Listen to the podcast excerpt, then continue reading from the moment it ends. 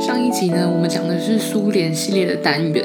那离二零二零年还有三个礼拜，我想要在这一集介绍我在瑞典首都斯德哥尔摩的一些旅行经验。然后下一集会介绍丹麦的首都哥本哈根的一个嬉皮聚落。二零一九年的最后一集就来做一个总回顾。这一集呢，说实在，其实是我自己很喜欢的一集，不过也是出自于我的私心啦。因为我在呃结束欧洲三个月的漂流之后，我觉得我最喜欢的就是瑞典这个国家，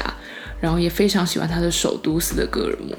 那说到斯德哥尔摩，你们可能会想到说，诶，好像有一个斯德哥尔摩症候群，一个类似疾病的东西。它其实在形容说，被害者对于加害者在产生这种情感啊或羁绊的状况。但其实会出现这个名词，它是来自于一桩真实的社会案件。当时呢，有两个抢匪抢劫了斯德哥尔摩的某个银行，然后挟持了里面的四位行员。那这个抢匪跟人质在银行里面相处了超过五天的时间，抢匪最后是投降了，没错。但没有想到的是，这四个行员他们表示呢，非常怜悯这个歹徒。然后还非常感谢他们这几天的照顾，就感谢他们没有伤害自己啊，没有可能没有杀害自己等等之类的。最后呢，甚至在法院上，这些行员是不愿意指认抢匪的，所以后来就出现了这个斯德哥尔摩症候群的东西。那虽然这个例子有点灰暗啦，可是其实我自己在七月底造访瑞典的时候，我看到的斯德哥尔摩是非常非常漂亮的。在这期节目结束之前呢，我也会介绍斯德哥尔摩的市中心。不过呢，我想先跟你聊聊这个当地的博物馆。话说呢，斯德哥尔摩当地有非常多的博物馆，它是一个人文气息很重很重的大都市。其中最有名的一座博物馆就叫做瓦萨沉船博物馆。瓦萨呢是一座沉船的名字，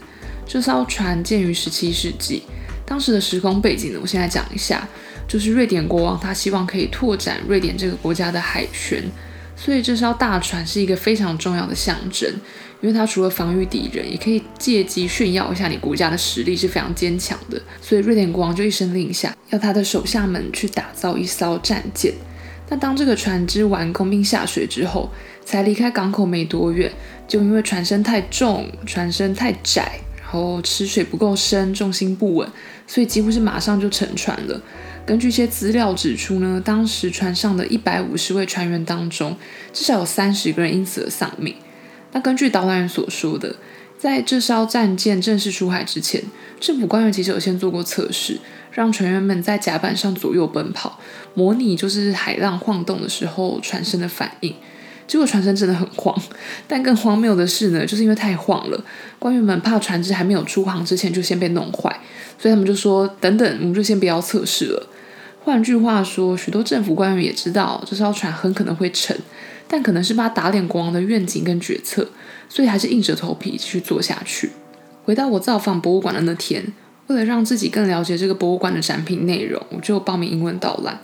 但说实在，其实我在参观之前呢，有先看到网络上的一些心得，上面的游客几乎是一致大力推荐，就会说什么让我不来会后悔啊，这边是我觉得最棒的地方啊，等等之类的。当时我还觉得游客们好像太小题大做了，结果一看到船只本人，我真的觉得非常的震撼。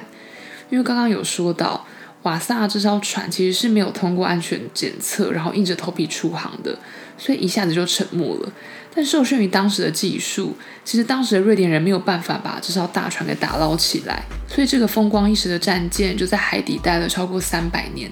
直到二十世纪，有一个考古学家终于找到瓦萨号的确切位置，然后才在当时各界的合作之下开始打捞这个战舰。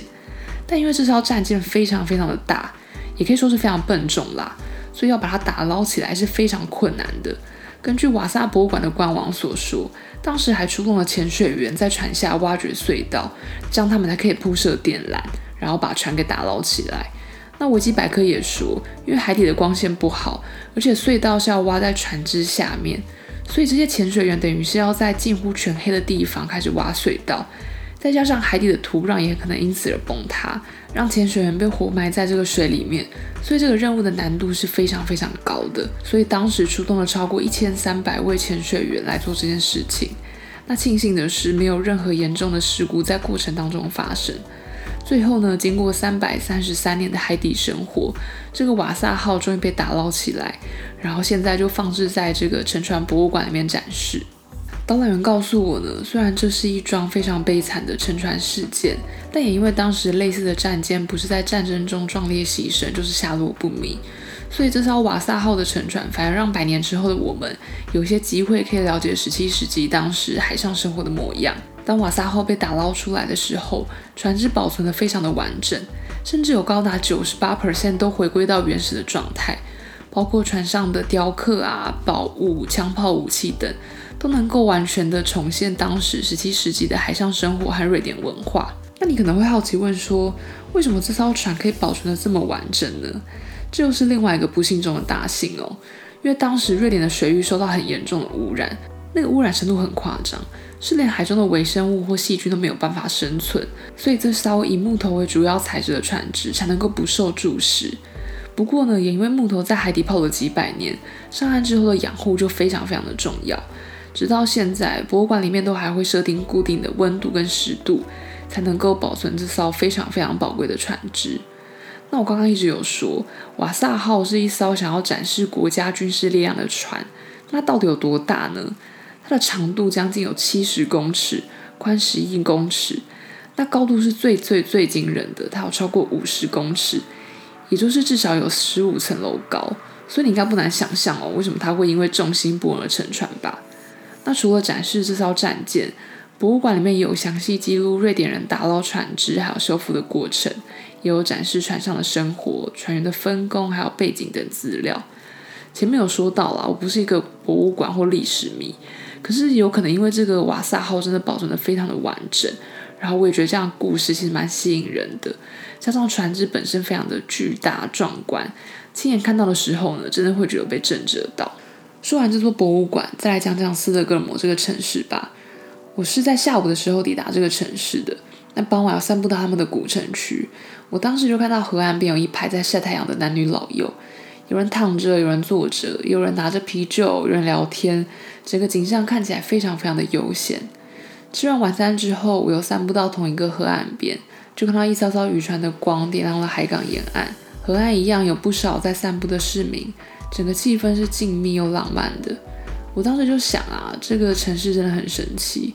我们明明人在市中心，可能上一个转角还是人声鼎沸的酒吧跟餐厅，但转个弯马上就回到了大自然。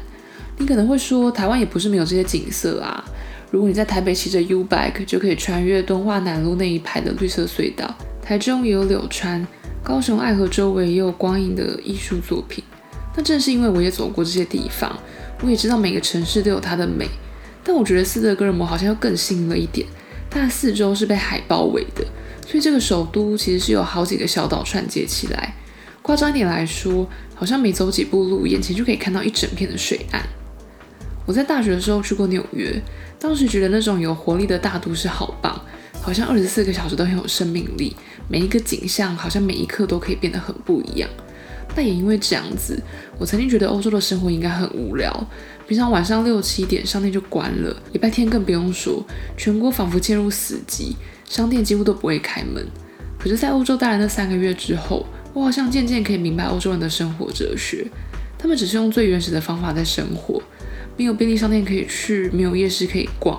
周末也没有百货公司可以吹冷气。但是对他们来说都没有关系啊，他们可以到朋友家去喝酒或 barbecue。或者在公园找片草地就躺下来晒太阳或野餐，其实生活就是可以这么简单，没有欲望，但也让人很满足。